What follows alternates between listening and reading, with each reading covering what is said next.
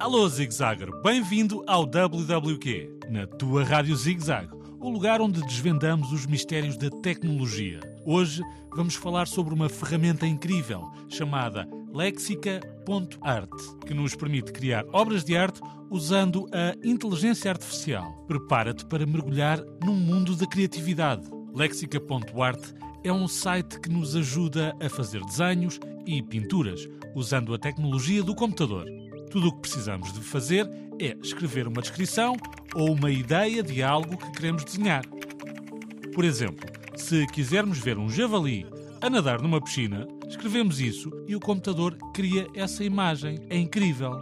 Para usar o lexica.art, podemos entrar no site pelo nosso computador ou tablet ou até pelo nosso smartphone. É muito fácil. Assim que estivermos lá, basta tocar em Gerar e começar a imaginar. Ah, mas antes precisamos de fazer login com a nossa conta Google. Mas pede a um adulto que te ajude e vais ver que é muito fácil.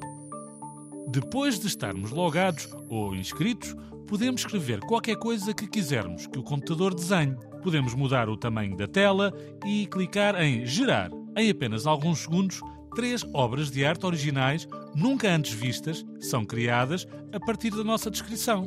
E sabes o que é mais incrível? Podemos até escrever o nome de pessoas famosas, como o nosso Cristiano Ronaldo, a jogar ping-pong e o computador vai criar desenhos parecidos com ele. Outra coisa fantástica sobre o lexica.art é que podemos carregar uma imagem como referência e o computador vai criar uma obra de arte parecida com aquela que nós lá colocamos. Podemos usar uma escala para dizer ao computador o quanto queremos que ele siga a nossa descrição. Quanto maior o número, mais criativo o computador fica. Espero que tenhas gostado de aprender sobre o lexica.art e como a tecnologia nos pode ajudar a ser grandes artistas. A imaginação não tem limites. Agora vá, fiquem atentos para mais descobertas emocionantes no nosso WWQ. Até lá, continuem a explorar o mundo da tecnologia e alguma dúvida, já sabem, radiozigzag.rtp.pt, que aqui o Ricardo responde a tudo. Adeus e até ao próximo episódio.